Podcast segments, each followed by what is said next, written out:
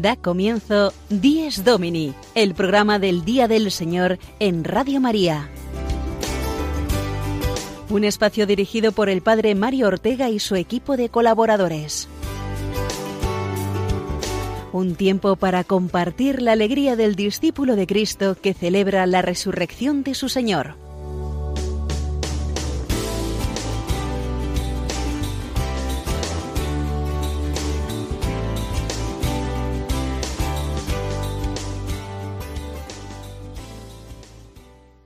Buenos días amigos, bienvenidos a una nueva edición de Dies Domini en este quinto domingo de Cuaresma, el último antes del Domingo de Ramos. Recibid todos un cordial saludo de quien os habla, el Padre Mario Ortega, y también de Sofía Lobos, a quien saludamos igualmente en esta temprana hora de la mañana. Buenos días, Padre Mario. Pues sí, la verdad que es una hora solo para madrugadores, pero aquí estamos y saludamos con muchísima alegría a nuestros queridos oyentes que cada domingo sintonizan a esta misma hora el programa del Día del Señor en Radio María. Estamos ya a una semana de la Semana Santa y seguro que en las ciudades y pueblos de España donde hay mucha tradición de procesiones están preparando todos en la familia las túnicas y demás ornamentos típicos de estas manifestaciones de fe y de belleza en torno a la pasión, a la muerte y resurrección de Jesús. Así es, cuando uno vive fuera de España uno valora más las tradiciones y devociones tan preciosas y familiares que han ayudado siempre a nuestra fe y que son parte de nuestra vida, ¿no? Eh, tú y yo, Sofía, venimos de ciudades muy semanas anteras.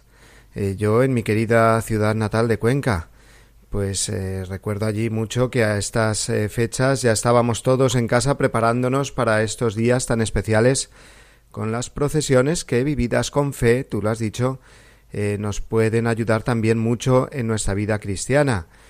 yo en Cuenca y tú en Málaga, ¿no? Pues sí, la verdad que estando lejos de España recordamos estas fechas con una especial nostalgia, como todos sabéis, en el sur de España. Yo he crecido en Málaga, en un pequeño pueblo que se llama Fuengirola, pues allí en toda la zona del sur y también en otras provincias de España, la Semana Santa se vive con mucha intensidad. En estos días hay distintas cofradías y hermandades que alistan los últimos preparativos para las procesiones. El olor a incienso ya se va sintiendo en las calles y se presiente la llegada de estos días especiales para los cristianos, que sobre todas las cosas no debemos olvidar el verdadero sentido de lo que estamos viviendo, el misterio del triduo pascual. La fe vivida en familia, desde la infancia, las tradiciones y las novedades que nos hacen vivir mejor nuestra vida cristiana, porque no olvidemos que estos elementos externos deben ir acompañados eh, siempre y sostenidos principalmente por una vivencia auténtica de ser hijos de Dios, es decir, la fe que nos lleva siempre a la caridad, a las obras de amor, especialmente con los más necesitados. Eso es lo que queremos, ¿verdad? Pues adelante. Esta hora de programa que ahora iniciamos creo que nos ofrecerá ideas y sugerencias para ello. Vamos entonces a conocer los contenidos de nuestro Dies Domini de hoy en el sumario que nos trae ahora Sofía.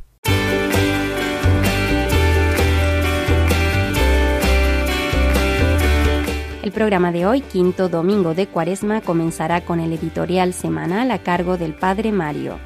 Y después recordaremos las palabras del Santo Padre dirigidas en castellano a los fieles el pasado miércoles con motivo de la audiencia general. Seguidamente el Padre Juan Miguel Ferrer continuará ofreciéndonos la formación litúrgica que nos permite conocer y vivir mejor nuestra misa dominical. El domingo desde mi parroquia es la esperada sección que, como saben nuestros oyentes, corre a cargo del padre Jorge González Guadalix desde su parroquia madrileña. Y después será el turno del padre Juan Francisco Pacheco, que hoy entrevistará al padre Santiago Cantera, prior de la abadía benedictina del Valle de los Caídos. Y para terminar, Patricia Moreno en su sección Domingo y Familia nos traerá hoy el precioso testimonio cristiano de Rosa Pich Aguilera.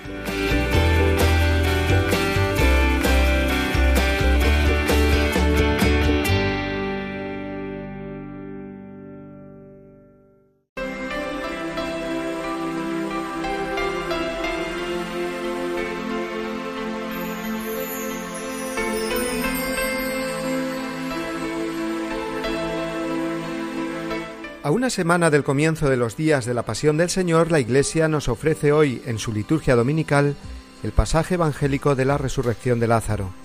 No es por casualidad, obviamente. Además de tener lugar pocos días antes de su entrada mesiánica en Jerusalén, este portentoso milagro supuso para Jesús su sentencia condenatoria por parte de sus enemigos.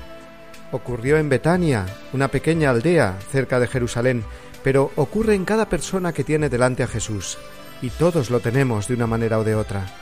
Somos mortales, la muerte que llamó consigo a Lázaro es también nuestra amenaza cierta mientras vivimos. Pero Lázaro era aquel buen amigo de Jesús que con sus hermanas Marta y María alojaba al Maestro en su casa cada vez que pasaba por la aldea de Betania. Lázaro en vida acogió a quien es la vida. Y en esto sencillamente consiste la vida cristiana, en acoger a Jesucristo. Cuando se acoge a Jesucristo, uno se convierte en su amigo. Él se presenta siempre como amigo, pero nosotros quizás no lo reconozcamos como tal, porque no sabemos todavía que nuestra vida cristiana es ante todo cultivar una amistad verdadera con Dios. Acoger a Dios como amigo, dejar que entre en mi casa, en mi vida, en mis pensamientos y sentimientos, tenemos delante a Jesús muchas veces, en muchas personas y circunstancias de nuestra vida. Si nuestra alma se convierte en una nueva casa de Betania, una puerta abierta al Señor, Él entrará y nosotros podremos experimentar su amistad. En Lázaro, Marta y María, los tres hermanos de Betania, Jesús encontraba verdaderos amigos con los que descansar y compartir. Reía y comía con ellos, compartía emociones y bromeaba incluso, como hacen los amigos, los amigos tienden a hacerse una sola cosa, a compartir todo en la vida, a compartir la misma vida.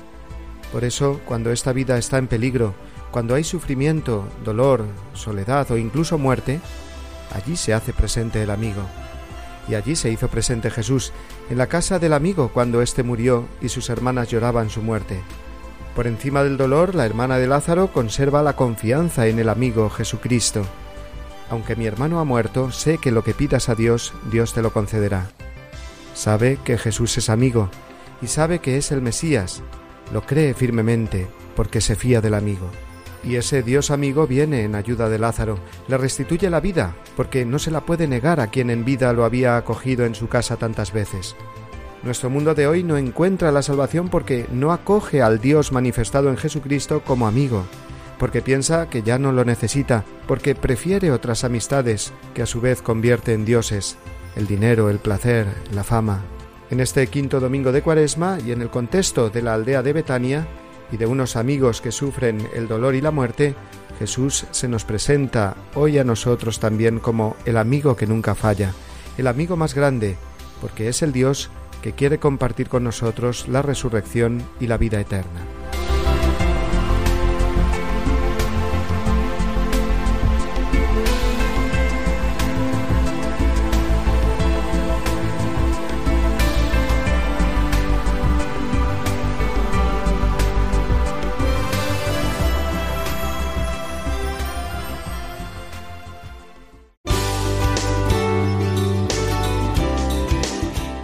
Domini, el programa del Día del Señor en Radio María. Un tiempo para compartir la alegría del discípulo de Cristo que celebra la resurrección de su Señor.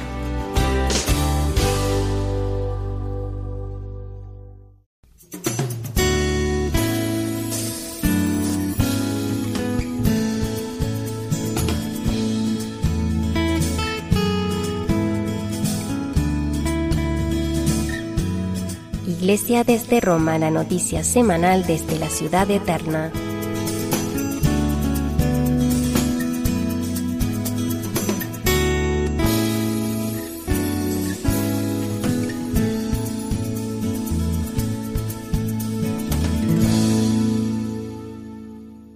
Vamos a comenzar nuestras secciones de hoy precisamente con esta, titulada Iglesia desde Roma, y desde Roma, pues lo mejor es escuchar la voz del Papa, en concreto las palabras eh, que nos dirigía en la última audiencia, la del pasado miércoles, la audiencia general, en la que después de la catequesis que la hace en italiano, pues hace un resumen en español, así como el resto de las lenguas, pues tiene que haber ahí un eh, traductor, pues en español lo hace él. Y por lo tanto aprovechemos eh, para escuchar este resumen hecho en castellano por el Papa, que nos hablaba de la estrecha relación que hay entre la fe y la esperanza, podríamos decir, los dos pies del cristiano, para caminar con paso firme hacia la caridad cristiana. Escuchemos al Santo Padre Francisco.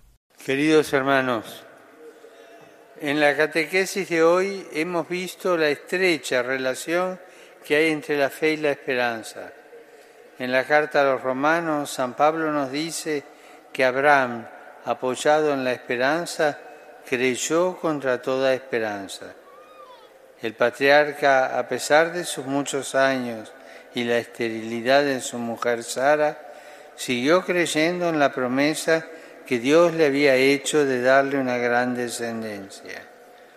Frente a la evidencia de una realidad contraria a toda esperanza humana, él se fía de Dios con la certeza de que el Señor cumplirá sus promesas. También nosotros estamos llamados a vivir una esperanza como la de Abraham, que no se apoya en razonamientos o en previsiones o cálculos humanos, sino que hunde sus raíces en la fe en la palabra de Dios. Así nuestra vida se iluminará con la certeza de saber que aquel que ha resucitado a su Hijo de la muerte, nos resucitará también a todos nosotros y nos hará ser una sola cosa con Él junto a todos nuestros hermanos en la fe.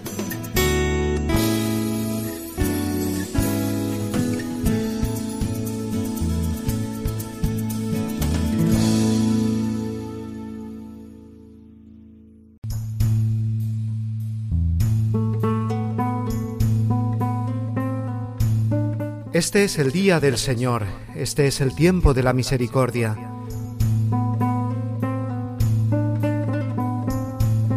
Delante de tus ojos ya no enrojeceremos a causa del antiguo pecado de tu pueblo.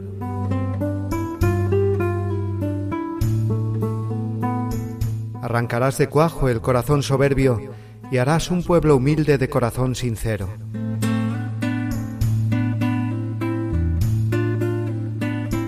Medio de las gentes nos guardas como un resto, para cantar tus obras y adelantar tu reino.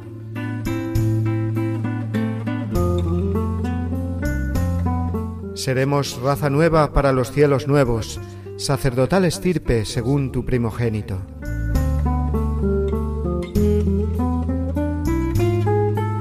Caerán los opresores y exultarán los siervos, los hijos del oprobio serán tus herederos.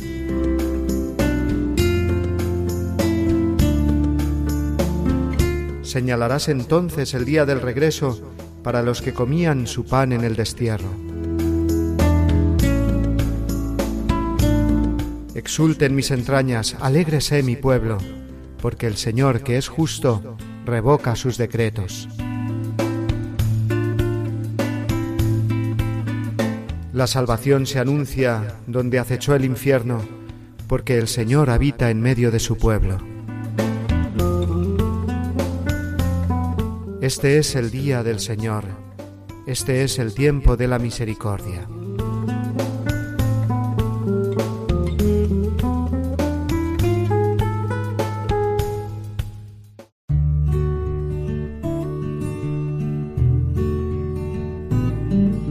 Jesús resucitó de entre los muertos el primer día de la semana.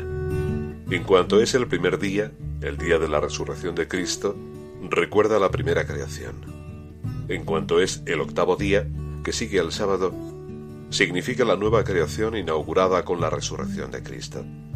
Para los cristianos vino a ser el primero de todos los días, la primera de todas las fiestas, el día del Señor, el domingo. Catecismo de la Iglesia Católica, número 2174.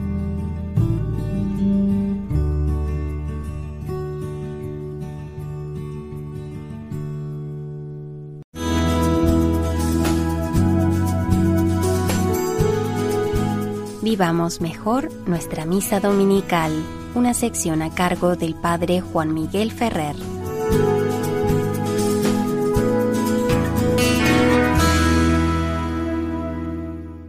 Un saludo muy cordial a todos los amigos oyentes de Radio María en este programa Dies Domini. Os habla Juan Miguel Ferrer y vamos a entrar en nuestro espacio dedicado a la Eucaristía y a ir comentando poco a poco cada uno de los pasos de la celebración, siempre con la intención de que nos ayude a vivir mejor y a participar de un modo más consciente, activo y fructuoso en la celebración que es el centro y pilar de nuestra fe cristiana. Si en los últimos programas estuvimos presentando un poco las novedades de la nueva edición española del Misal Romano, hoy retomamos de nuevo el tema donde estábamos eh, comentando la plegaria eucarística, esa gran oración que ocupa el centro de la celebración de la Santa Misa, donde se encuentran custodiadas las palabras de Jesús al instituir la Eucaristía, lo que llamamos la consagración.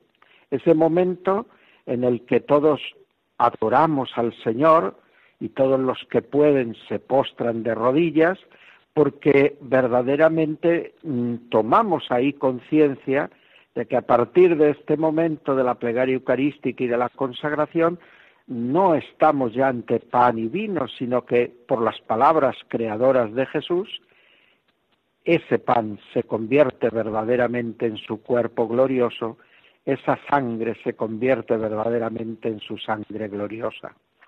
Un cuerpo y una sangre como los que Jesús tiene ahora en el cielo y que representan la totalidad de Jesús. Detrás de cada partícula del pan, detrás de cada gota del cáliz, está Cristo entero, hombre y Dios, y está con toda salvadora que Dios fue desplegando en la historia de la salvación. La plegaria eucarística, por eso, no es solamente una oración. La plegaria eucarística es una escuela de vida cristiana, es un monumento de nuestra fe.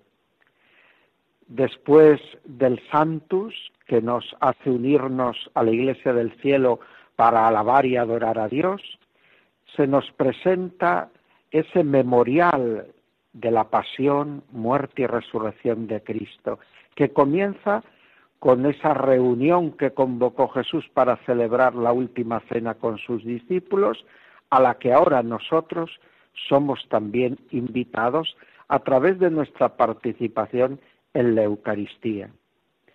Después de la consagración recordaremos el itinerario de Jesús desde la última cena a su amarga pasión, hasta su muerte en la cruz.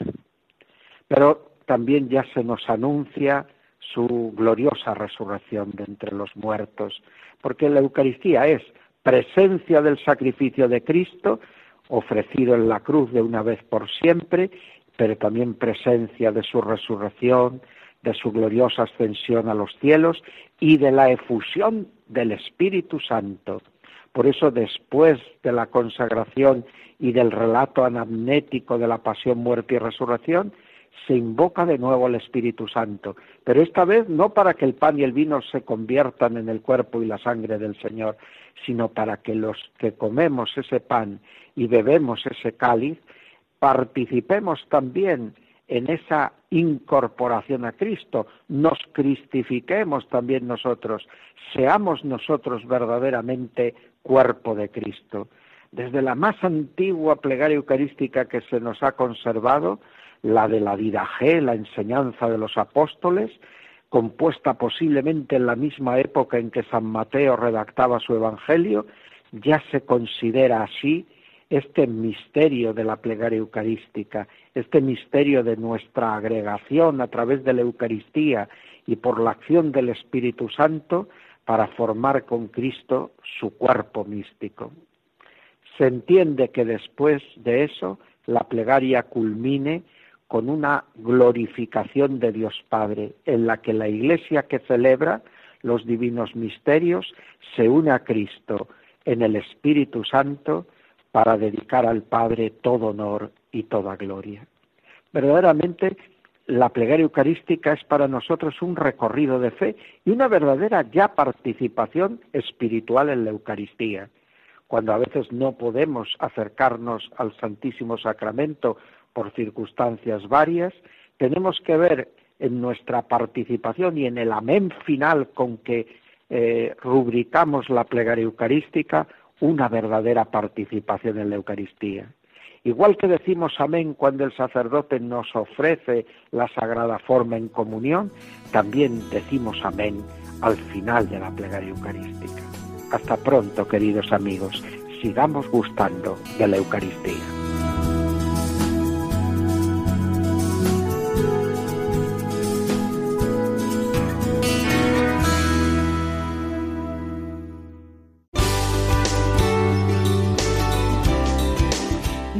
Domini, el programa del Día del Señor en Radio María.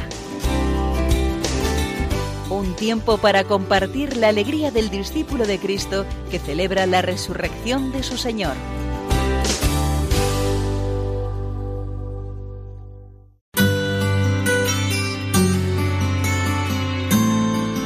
El domingo desde mi parroquia, la reflexión semanal del Padre Jorge González Guadalix.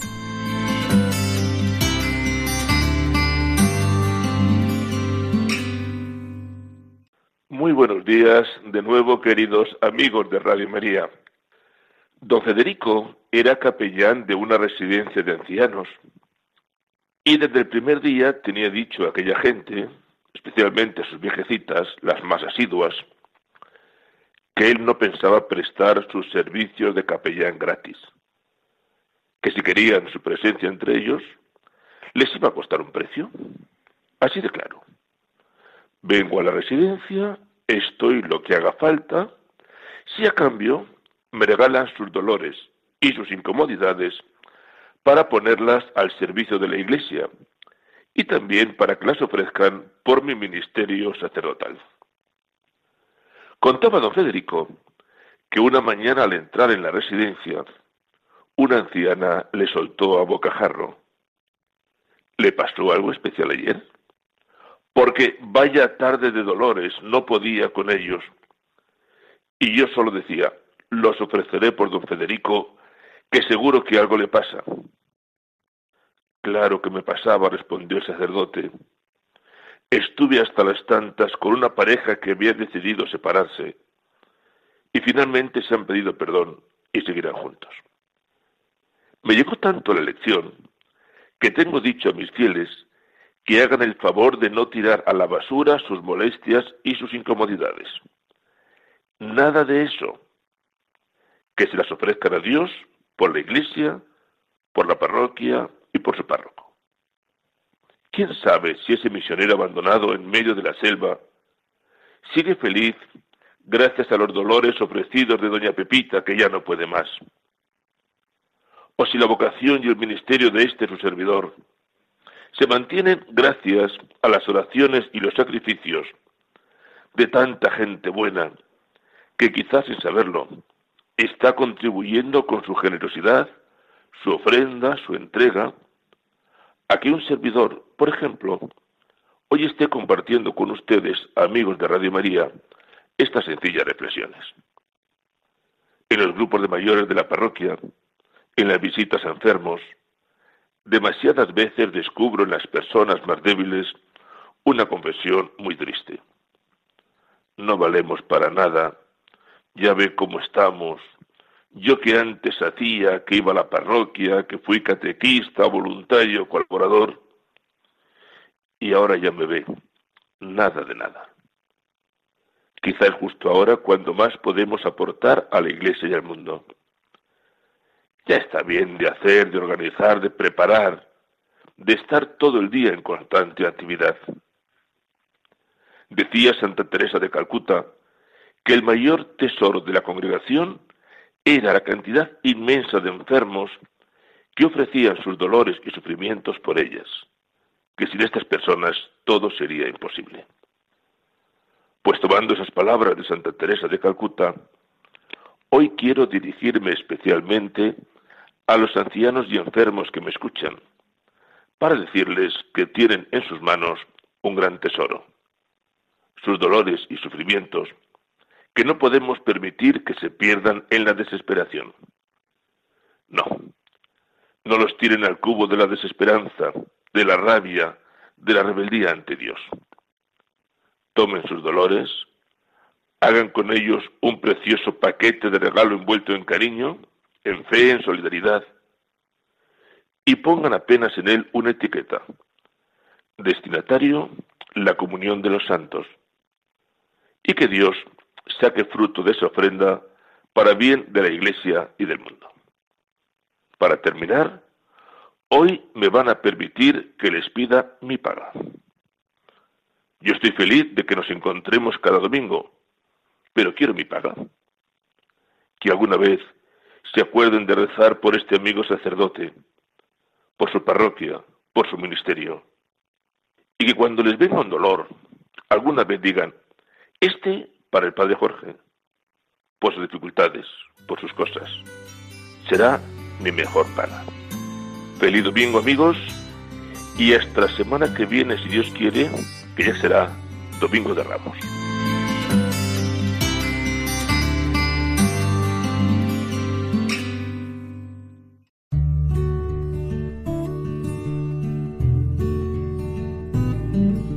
Así como Dios cesó el séptimo día de toda tarea que había hecho, así también la vida humana sigue un ritmo de trabajo y descanso.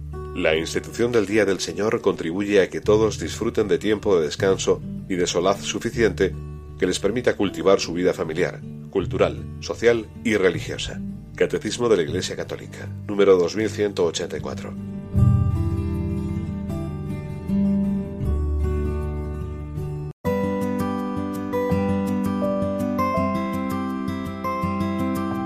Ofrecer las oraciones, los dolores y las obras que más nos cuestan por los demás. La verdad es que es algo precioso recordar esto que nos acaba de explicar don Jorge. Es un compartir provechoso que va más allá de lo material. ¿No es así, padre? Así es, se llama la comunión de los santos, lo decimos en el credo, creo en la comunión de los santos. Y es justamente eso, rezar y ofrecer por los demás nuestras obras. Vamos a continuar ahora con otros testimonios también muy interesantes de personas que seguramente muchos de nuestros oyentes han oído hablar. Por un lado, el padre Santiago Cantera, benedictino prior del Valle de los Caídos, que es además un extraordinario historiador y nos hablará de la vivencia allí de la Semana Santa.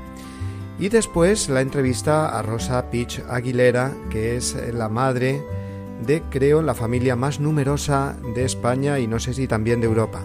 Vamos pues con las secciones Firmes en la Fe y Domingo y Familia.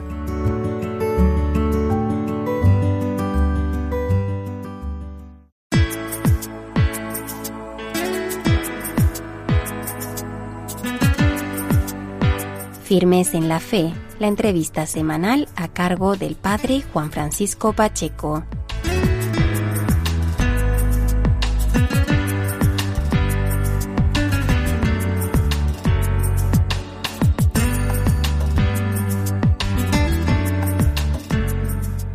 Buenos días amigos de Radio María, estamos ya en la antesala de la Semana Santa. Nos acercamos a los días grandes para vivir los misterios de la pasión, muerte y resurrección de nuestro Señor.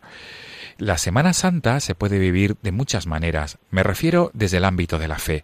Muchas personas optan por vivirla en la calle a través de las procesiones que llevan a cabo las cofradías y hermandades.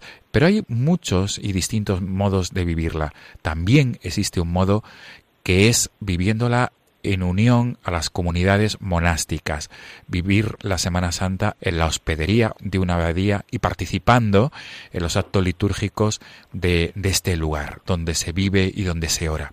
Por esta razón queremos esta mañana dirigirnos a través del teléfono hasta la abadía de la Santa Cruz del Valle de los Caídos en la diócesis de Madrid, porque al otro lado del teléfono se encuentra el Padre Santiago Cantera, Padre Benedictino, que es el administrador de esta abadía de la Santa Cruz.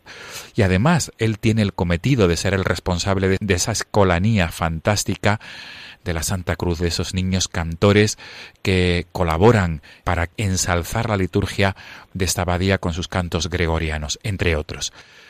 Padre Santiago Cantera, mil gracias por atendernos y buenos días. Pues muchas gracias, don Juan Francisco, y buenos días. Encantado de, de, poder estar nuevamente con Radio María. Pues comenzamos, Padre Santiago, preguntando por el lugar, por el entorno privilegiado y ese entorno maravilloso de la Abadía de la Santa Cruz. No sé si podrías en dos minutos eh, ilustrarnos sobre esa abadía donde vives como religioso benedictino. Bueno, la verdad es que está enclavada para empezar en un entorno natural maravilloso de montaña en la Sierra de Guadarrama, en un paraje natural de una riqueza eh, exuberante de la naturaleza, eh, tanto a nivel de flora como de fauna. La abadía está a 1.300 metros sobre el nivel del mar y la basílica subterránea está metida en la montaña, en el risco de la nava, 60 metros más abajo. Por lo cual, eh, pues se une la mano de Dios en la naturaleza y la mano del hombre que continúa esa obra de Dios con una construcción maravillosa, con una cruz de 150 metros de altura, la más grande del mundo, una basílica subterránea donde diariamente se celebra la Santa Misa y desde el interior de la tierra sube hasta el cielo ese ofrecimiento del, del Santo Sacrificio de la Misa, el acto supremo de la liturgia que los monjes benedictinos pues cuidamos con una dedicación especial como parte de nuestro carisma y más nosotros que pertenecemos a la congregación eh, de Solesmes. Muy bien, Padre Santiago, y doy fe de lo que estás diciendo porque he podido concelebrar la, la Santa Misa con, con esta querida comunidad de padres benedictinos y es un gozo, es un gozo vivir la Santa Misa ahí, en la Abadía de la Santa Cruz. Situándonos en estos días previos a la Semana Santa, decíamos en la introducción de esta entrevista que un modo de vivir estos días grandes de la fe es participar en los oficios, en los actos litúrgicos de tantos lugares de oración como es vuestra abadía. ¿Por qué, desde tu experiencia como religioso benedictino, por qué es interesante y por qué vosotros invitáis a que los fieles laicos puedan participar y vivir los misterios grandes de la fe de estos días que se aproximan ahí, junto a la comunidad? realmente, como decía, eh, nuestro, nuestra dedicación singular al cuidado del culto divino, de, la liturgia, eh, es un rasgo propio de la, de la espiritualidad eh, benedictina y del modo benedictino de, vivir la, vida cristiana y muy singularmente de nuestra congregación de, Solesmes. Entonces, Aquí, por una parte, las propias características de la basílica eh, favorecen una, una, celebración solemne y, de hecho, esa es parte de nuestra, de nuestra misión aquí. Nosotros contamos, además, como decías, con esa escolanía que también con sus voces angélicas pues eleva un canto a Dios. Y la celebración de la Semana Santa en nuestra basílica mm, adquiere una, relevancia especialísima. los fieles que asisten se quedan muy sobrecogidos siempre, tanto en la misa del Domingo de Ramos con la procesión en que salimos hasta la esplanada, igual que sucede también en la vigilia pascual, salimos a la esplanada, allí tiene lugar la bendición del fuego. Toda la procesión a lo largo de la basílica es una maravilla, es sobrecogedora realmente y luego la propia celebración en el interior de ese altar que se encuentra bajo una cúpula en la que está pues recogida la historia de España como nación católica están allí los santos los mártires eh, está Cristo el Pantocrátor presidiendo. Allí debajo pues tiene lugar en Semana Santa eh, todo el rito de la cena del Señor de, los oficios del Jueves Santo con el lavatorio de los pies la adoración de la cruz el, el Viernes Santo la vigilia pascual es decir todas las celebraciones de la, Semana Santa vividas con una intensidad eh, muy especial. Eh, cuidamos mucho la celebración, siguiendo las pautas litúrgicas, con esa solemnidad que da el propio lugar, que da nuestra liturgia benedictina, que da el canto de los niños, y esto sobrecoge a los fieles. Son muchos, muchos los fieles que vienen aquí todos los años, año tras año. El jueves y el viernes santo son de los días que más eh, visitas hay al Valle de los Caídos, no solo a nivel de turismo, sino sobre todo a nivel de, fieles, porque todos salen de aquí impactados, por una parte, de la belleza, la belleza, porque la belleza forma parte también del culto divino, porque eh, Dios es la belleza suprema también, y por otra parte de la espiritualidad profunda que esto refleja.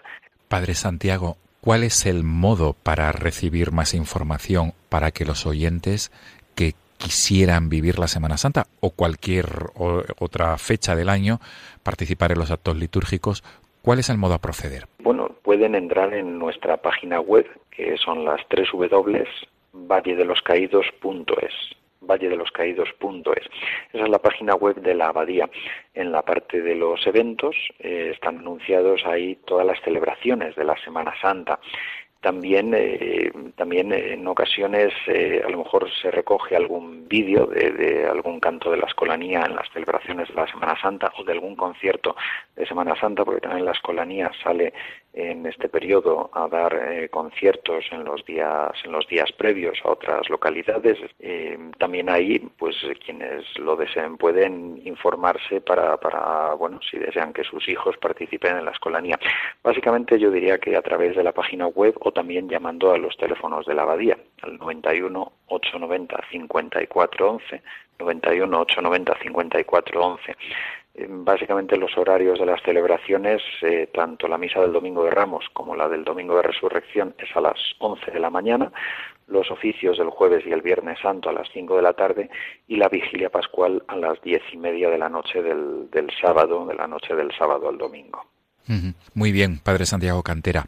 Para terminar, no sé si quisieras enviar em, algún detalle o algún mensaje concreto em, para vivir estos días grandes que se avecinan. Pues la verdad es que es que aquí se vive al pie de la Santa Cruz, eh, además eh, materialmente, con esta cruz inmensa eh, esto permite muchas veces al monje benedictino del Valle de los Caídos meditar en el misterio de la Santa Cruz, allí donde ha tenido lugar la redención del mundo, la salvación del mundo, la reconciliación entre Dios y el hombre por obra del hombre Dios, por obra del Verbo encarnado que ha venido a rescatarnos y a devolvernos la amistad con Dios, la filiación divina. Esto nos lleva también a, vivir esa dimensión que tiene el Valle de los Caídos de la reconciliación también entre los hombres, de la reconciliación también entre los españoles, vivido desde el misterio de la cruz, donde Cristo ha perdonado a sus enemigos, donde Cristo ha derramado su sangre. Y eh, eso es lo que se vive también en la celebración diaria de la Santa Misa, desde este lugar maravilloso que decía de la, de la Basílica, de esta Basílica Pontificia consagrada en el año 1960 por el cardenal Chicoñani como delegado de San Juan XXIII. Bueno, pues eh, la verdad que, que invitaría a poder eh, vivir desde esta intensidad de la, de la liturgia y desde esta intensidad del misterio de la cruz, poder vivir la Semana Santa donde se recuerdan, se reviven los misterios fundamentales de, la, de nuestra fe cristiana, de esa obra maravillosa que Dios ha realizado a través de su Hijo, eh, la obra de la redención que, que viene a ser la culminación de algún modo de la obra ya maravillosa de por sí de la creación. Padre Santiago Cantera, mil gracias por atendernos en esta mañana de este quinto domingo de Cuaresma. Te deseamos todo lo mejor para vivir la fe junto con tu comunidad benedictina de la Santa Cruz del Valle de los Caídos. Muchísimas gracias, Juan Francisco, también, y a Radio María en todo su conjunto por la labor que realiza diariamente. Padre Santiago Cantera, superior de la Abadía de la Santa Cruz del Valle de los Caídos, prior administrador. Feliz día del Señor, hasta pronto, mil gracias. Muchas gracias, Juan Francisco. Amigos de Radio María, nos volvemos a encontrar el próximo domingo, Domingo de Pasión, Domingo de Ramos. Hasta entonces.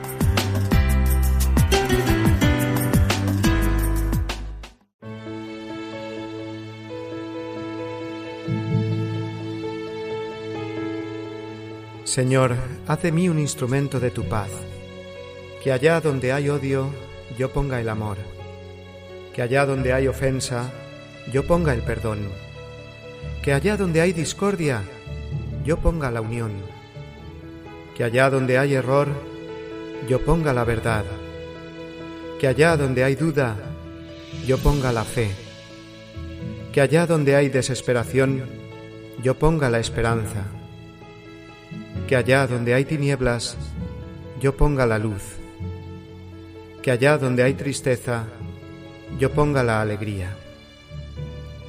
Oh Señor, que yo no busque tanto ser consolado cuanto consolar, ser comprendido cuanto comprender, ser amado cuanto amar. porque es dándose como se recibe, es olvidándose de sí mismo como uno se encuentra a sí mismo, es perdonando como se es perdonado, es muriendo como se resucita a la vida eterna. San Francisco de Asís.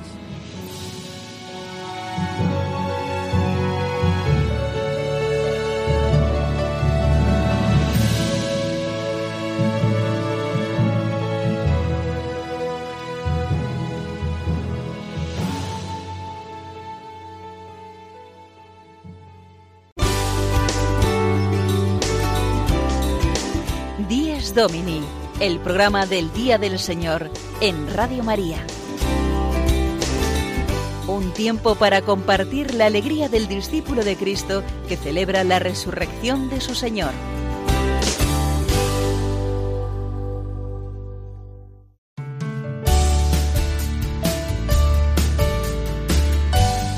Domingo y Familia, una sección conducida por Patricia Moreno.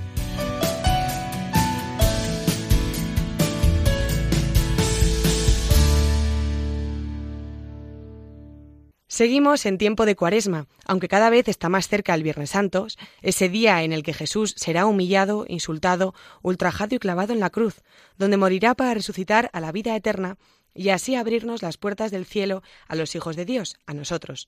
Es por esta razón por la que los católicos vivimos la muerte de nuestros seres queridos de otra manera. Sufrimos humanamente la tristeza de la pérdida. No poder hablar con esa persona, abrazarla, tocarla, pero espiritualmente tenemos paz y serenidad, pues si esa persona ha vivido conforme a las enseñanzas y mandatos de Dios, lo que le cabe esperar es esa esperanza en la resurrección. En tal caso, se encontrará mejor él que nosotros, ¿no? En ese estado. Hace casi un mes, 27 días, de la muerte de Chema Postigo. Seguro que os suena este nombre. El padre de la gran familia europea, título que recibieron en 2015 porque junto a Rosa Pitch, su mujer, han tenido 18 hijos, aunque tres de ellos les esperan junto a Chema ahora en el cielo. Tenemos la gran suerte de tener hoy con nosotros a Rosa Pitch. Ella vive en Barcelona con sus 15 hijos. Buenos días, Rosa. Buenos días, ¿cómo estamos? Muy bien. Lo primero, agradecerte de todo corazón que nos atiendas en estos momentos tan cruciales. Y en segundo lugar, te iba a dar el pésame, pero hace mucho tiempo que un tío, abuelo mío, que era marista, cuando murió su hermano también sacerdote, se enfadaba mucho cuando cada vez que le daban el pésame, porque para él su hermano había pasado a la vida eternamente feliz. Así que te diré que seguiremos rezando por Chema para que esté en presencia de Dios y así os cuide a todos.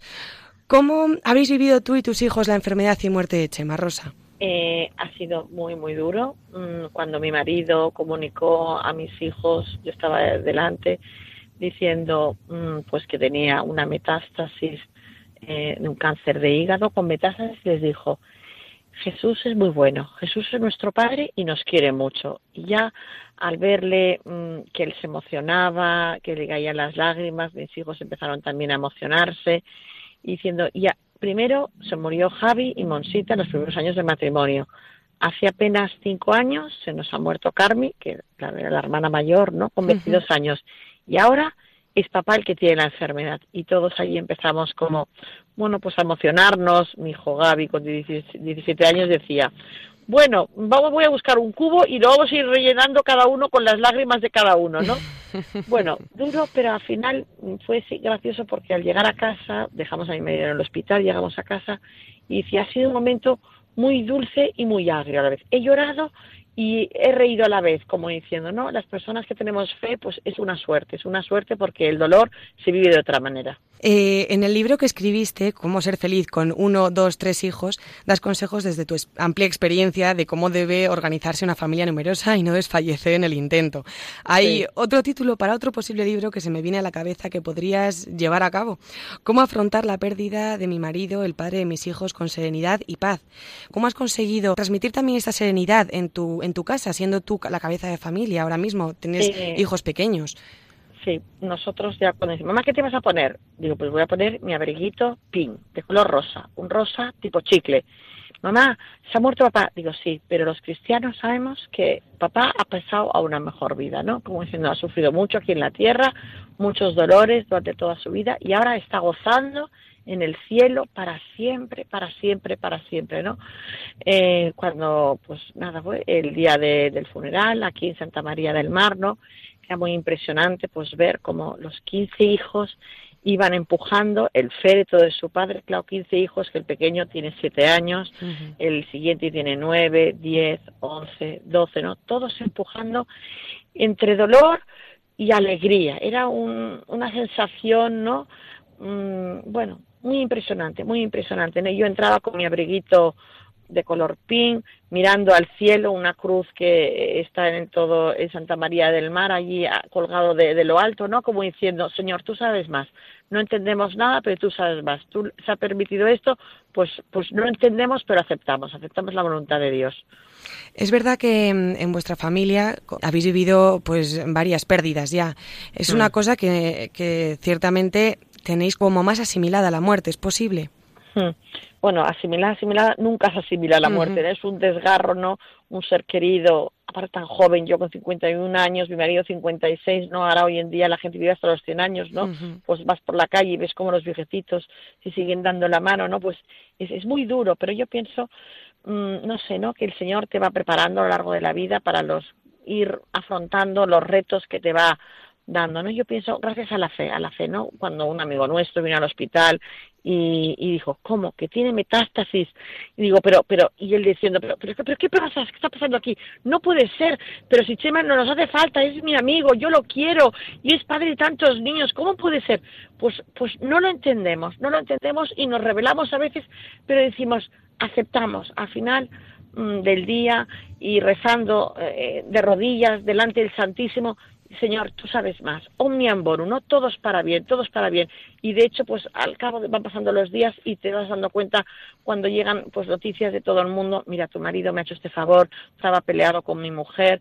Hacía gracia una amiga que me comentaba como diciendo, y, yo no quería pedirle perdón, y me quería acostar sin pedir perdón, pero al final tiene una fuerza interior que me ha dicho, voy a pedirle perdón y no voy a acostar sin pedirle perdón, ¿no? Yo creo que desde el cielo está haciendo mucho bien. Unos padres responsables que son conscientes del valor que tiene la vida, al quedarse embarazados, puede que uno de los primeros miedos que tiene es no saber si educarán bien o no a ese hijo. Cuantos más hijos se tienen, parece que es más fácil que alguno le salga del camino, y más hoy en día, cuando la educación católica y en valores está basada en una lucha contracorriente total. ¿Cómo has logrado que todos tus hijos quieran a Dios y tengan tanta confianza en Él? Mm, yo creo que, mm, primero de todo, la piedad existe ya desde muy pequeñito. En casa, pues hemos aprendido a rezar desde muy pequeños, desde que estás en la cuna, Jesús de mi vida. Después ya, incluso cuando eran bebés, eh, nosotros pues se daba, le dábamos el pecho y rezábamos el rosario a la vez. En casa se reza cada día el rosario en familia. Eh, intentamos que los, nuestros hijos pues vayan a misa de diario, si puede ser, ¿no? Que es lo mejor que podemos hacer en, en cada día, ¿no? Y dices, incluso en vacaciones, ¿no? Y me decían, ah, pero si estamos en vacaciones, no es obligatorio ir a misa así, pero estamos educando niños en libertad. Y si de 24 horas que tiene un día no podemos ir 20 minutos a saludar a Jesús y a darle gracias por tantas cosas buenas que lo está dando, ¿qué hijos estamos educando? ¿no? Yo pienso que es una suerte el haber vivido ya una fe en casa, yo con mis padres, mi marido con sus padres, y que hemos intentado transmitir a nuestros hijos y hemos ido creciendo cada día con ellos mm, en el día a día, ¿no? Y yo creo que es muy importante en la transmisión de los valores de la fe y de la piedad cristiana. Rosa, muchísimas gracias de nuevo por estar con nosotros hoy y haber compartido esta experiencia vital que habéis vivido hace muy poquito. Seguiremos acordándonos de Chema y de todos vosotros para que Dios y la Virgen sigan cuidándoos y protegiéndoos. Un abrazo muy fuerte. Muchas gracias. Rosa Pitch, mujer del fallecido Chema Postigo y madre de 18 hijos, tres ya en el cielo, vive en Barcelona con sus 15 hijos y nos ha dado una lección de confianza y abandono total a la voluntad de Dios. Su vida siempre ha caminado en esta línea y ahora no va a ser menos. ¿Confiamos nosotros así? ¿Nos abandonamos a los designios de Dios para nosotros y para nuestras familias? Con esta reflexión me despido hasta el domingo que viene. Que tengáis un feliz día del Señor y que Dios os bendiga.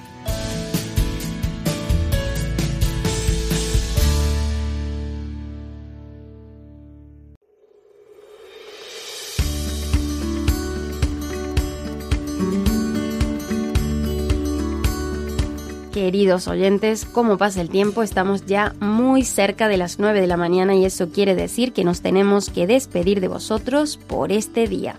Sí, nosotros os dejamos ahora, pero Radio María continúa con su variada parrilla de programas dominicales, entre los que destaca, como no, la misa, que todos los domingos eh, la pueden seguir por estas ondas a partir de las 10 en punto de la mañana.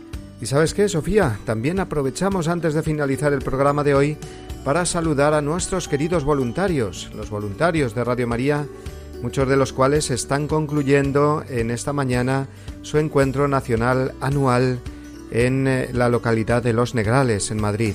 Pues sí, ¿qué sería de nosotros sin los voluntarios? La verdad, son un tesoro para Radio María. Y también aprovechamos para recordar a nuestros oyentes que van a poder seguir hasta cuatro tandas de ejercicios espirituales del 3 al 9 de abril, precisamente desde estas ondas de la emisora de la Virgen en diversos horarios para que cada uno elija el que más le convenga. Encontraréis todos los detalles en la página web www.radiomaria.es. Pues ahora sí que sí, amigos, nos despedimos de vosotros hasta el domingo que viene, deseándoos que paséis una muy provechosa última semana de Cuaresma, para que podamos vivir la Pascua con todas las bendiciones que el Señor quiere derramar. Y recibid ahora también una bendición bien grande de un servidor. Queridos amigos, feliz domingo y hasta la semana que viene, si Dios quiere.